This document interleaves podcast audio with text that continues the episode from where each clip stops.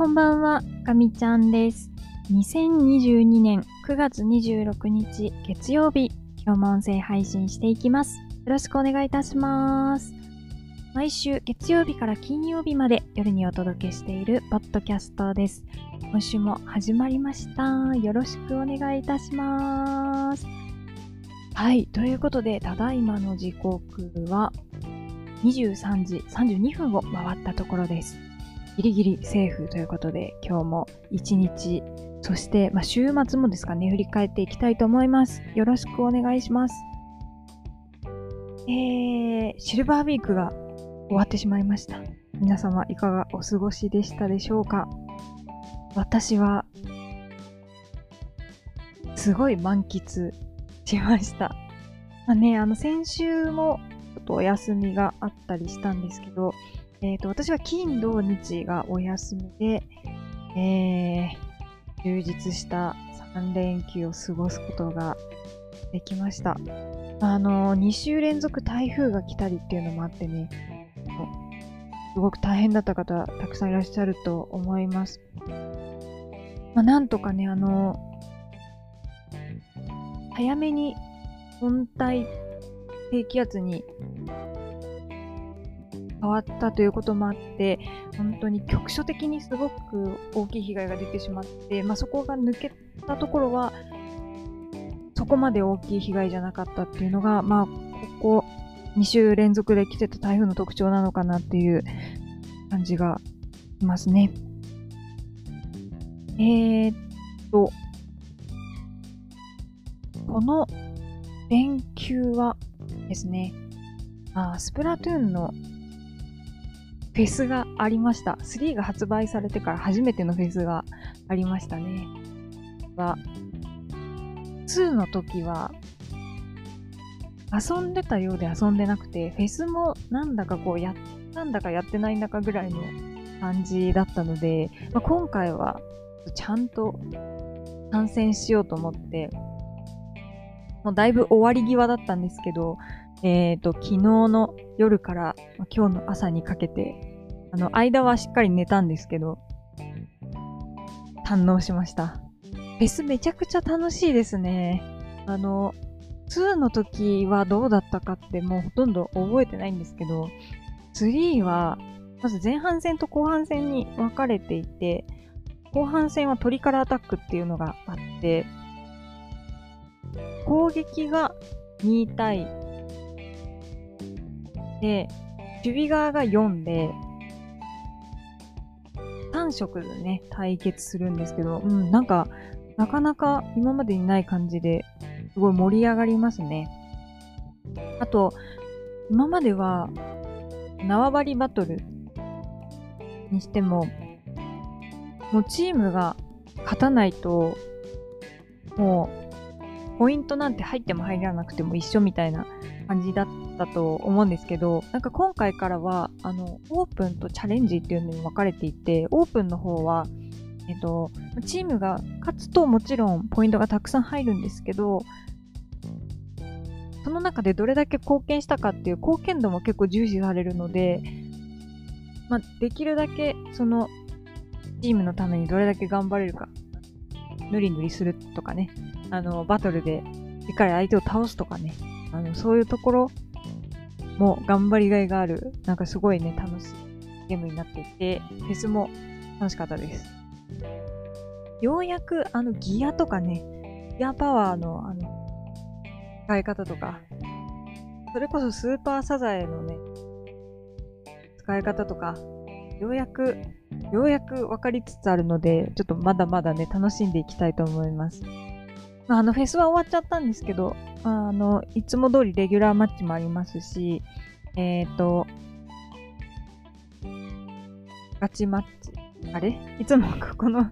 オレンジのやつの、あの名前を忘れちゃうんですけど、この、アレンジ系のね、ゲームもありますし、それからオルトナっていう、えー、一人で、ちょっとしっかり、うん、RPG 的に遊ぶものもありますし、あとは、えっ、ー、と、熊さん紹介でバイトして、えっ、ー、と、普段使い慣れないね、武器とか、まあ選べないんですけど、武器。それで、まあ4人で力を合わせて、鮭をやっつけるっていうね、あの、それも楽しんでいきたいと思います。言って、まあ確かに、休みの後半、日曜の夜はもうスプラトゥーンだったんですけど、まああの前半の方は、え、ー、と、私はホテルステイをしていました。ちょっと、あのー、修行をしている関係で、年末までにちょっと止まらないといけないっていう、のなぜか贅沢なのに義務感を感じながらホテルステイを続けています。で、今回はですね、ちょっと通販をルームサービスにしたりとか、とことん、あの、基本的生活習慣、あの、睡眠と食事と、あと、入浴と運動、もうこれをね、しっかりやろうと思って、贅沢しました。もう、ふかふかのベッドで寝て、ご飯は食べたいと思ったものをこれって頼んで、ルームサービスにしたって、で、まあお風呂はね、もうゆっくり広々としたところで入って、で、えっ、ー、と、しっかりね、ジムで運動もするっていう、素晴らしかったですね。ちょっと朝ごはんがね、あの、今回はちょっといつもと違って、私は朝ごはん結構納豆食べたりとか、和食でホテル泊まった時は食べることが多いんですけど、ちょっと今回は洋食な感じにしてね、オムレツ、ふわふわのの作ってもらったオムレツとか、野菜もたくさん、果物もたくさん、なんか幸せいっぱいになりまして、えー、しっかりね、あの、充電することができました。であと、結構、あの、机も広々としてて作業することができるんで、あのー、まあ、ちょっとこれまでのあれこれとかね、あの、自分の考え整理したりとか、あと、次の資格試験、どういう作戦でいこうかなとか、考えを整理したりして、えー、時間をね、使うことができました。そして、そして、えっ、ー、と、まだあるんですけど、そのホテルステイの間に、電気屋さんもね、しっかり巡ってきまして、いやー、ヨドバシって、すごいねっていうね、あの話を今日はしようと思って、もう8分経ってるんですけど、いや、ヨドバシはやっぱり本当にすごいですね。ビッグとヨドバシと、あ、まあ他もちょっといろいろ見て回ってたんですけど、その日だけじゃなくて、うん、やっぱりね、ヨドバシがダントツですごい良かったです。あの、何を見てたかというと、あの、10月の上旬にですね、改めて、えっ、ー、と、YouTube の生配信とか、あと、動画撮影とか、また機会があってですね、ちょっと準備を進めてるんですけど、やっぱ機材がめちゃくちゃ難しいんですよね。で、ちょっと今回は音も映像もパワーアップするぞということで、えっ、ー、と、まあ、音の方ね、特に、ちょっと先週は重点的に調べていて、で、ミキサーは買いました。ミキサー買って、で、マイクどうしようってもうずっとずっと悩んでたんですよ。え、もう、もうダメだ。もう本当に、もうわけわかんないと思って、あの、ずっと苦しんでいたんですけど、ヨドバシに行ったでも解決しちゃいました。もう、これだっていうのがね、あの、自分の中で決まりました。まあ、あの、コンデンサーマイクにデビューしたくて、今このガミちゃんラボってダイナミックマイクっていうのを使ってるんですけど、コンデンサーマイクにすごく憧れがあって、で、今回そのコンデンサーマイクをつなげられるミキサーを買ったんですよね。で、もうガミちゃんラボもコンデンサーマイクにしようと思って考えてたんですけど、またこれマイクの種類が多すぎて、もう何をどうしたらいいか全然わからない。で、まあ、ヨドバシの店員さんにちょっと相談して、あ、もう、入門、コンデンサーマイクデビューだったらもうこれですよって言ってもらって、あ、もうちょっとこれだなっていうのがね、あの、ようやく固まりました。で、本当はもうそれを外に持ち出して、その10月の時に使いたかったんですけど、やっぱりね、ちょっと心もとないんですよ。あの、コンデンサーマイクはすごくなんか繊細なものらしいので、周りにショックマントっていうのも必要ですし、で、まあ基本的にこう、アームを立ててね、使ったりするっていうものなので、こう、例えば手持ちとかってあんまり向いてないんですよね。で、さらには、あの、飛沫がかかってしまうっていうのもあって、まあ、その、それを防ぐためのポップガードっていうのも、あの、あってですね、もうそれも必要なので、ま、やっぱ外出先をちょっと適さないかなと思って、今回は取りやめることにしました。コンデンサーマイクをつなげるのは。うん。で、ちょっとこの、今使ってるこのガミちゃんラボのね、このダイナミックマイクを持って行って、えっ、ー、と、1本はね、マイク、これで使おうかなと思ってます。で、とりあえず、それをするためには、ちょっとこの XLR 端子っていうね、あの、ちょっと、ケーブルをもう一本買う必要があって、まあ、それを、つなげて、あとミキサーにつないで、で、まあ、当日は、もう私が喋るか、あとは、えっ、ー、と、ゲストの方がね、もしかしたら現地飛び入りでおしゃべりしたいっていう方がいらっしゃるかもしれないので、まあ、その方よりね、えっ、ー、と、この一本マイクを持ってこうかなと思います。で、えっ、ー、と、ちょっともう喋りすぎてるんで、明日に 回そうかなと思うんですけど、うん。で、あと2本ね、ちょっとマイク考える必要があって、えっと、この2本のマイクもめちゃくちゃ迷ってました。今回は、え、ー、と、マイク3本体制でいこうと思ってて、で、1本は今お話しした、まあちょっと私がもしかしたらガミちゃんラボ撮りたくなるかもっていうのと、まああの、飛び入りでちょっと喋りたくなったりするかもしれないっていうのと、まああの、ゲストの方がね、もしかしたらいらっしゃるかもしれないので、まあそれをちゃんと YouTube の配信にも乗っけられるように、まあその、